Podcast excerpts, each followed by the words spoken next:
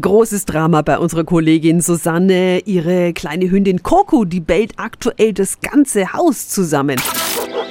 Radio F. Kokos Hundeabenteuer. Susi, was ist denn los bei euch? Ja, wir üben gerade das Alleinebleiben. Ich kann sie ja nicht überall hin mitnehmen. Selbst einkaufen geht ja gerade eher schwierig. Und die liebe Coco, die ist gar nicht begeistert. Alexandra Havelka hat seit 22 Jahren ihre Hundeschule Family Dogs in Nürnberg. Schönen guten Morgen. Hallo, guten Morgen. Alexandra, wie klappt das dann mit dem Alleinebleiben lernen? Sinnvoll ist es, also in kurzen Zeiteinheiten zu üben, zum Beispiel ohne Hund zum Briefkasten, in den Keller oder einfach mal in ein anderes Zimmer gehen, wo der Hund vor der Türe warten darf. Gut ist es auch, den Wartebereich zu begrenzen, auf den unser Vierbeiner praktisch aus seiner Sicht aufpassen soll.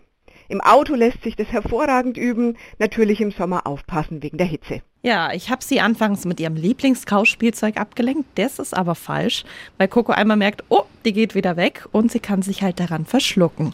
Was ist denn dein Top-Tipp für uns? Das Zurückkommen bitte nicht feiern oder den Hund gar belohnen fürs Alleinebleiben.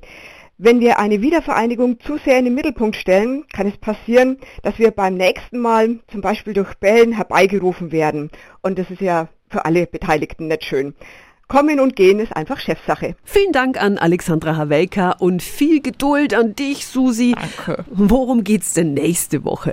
Sitz, Platz, aus. Die Kommandos, die kann Coco zum Glück schon. Welche Kommandos sollten Hunde generell beherrschen? Und was machen ganz, ganz viele Hundebesitzer in Sachen Kommandos falsch?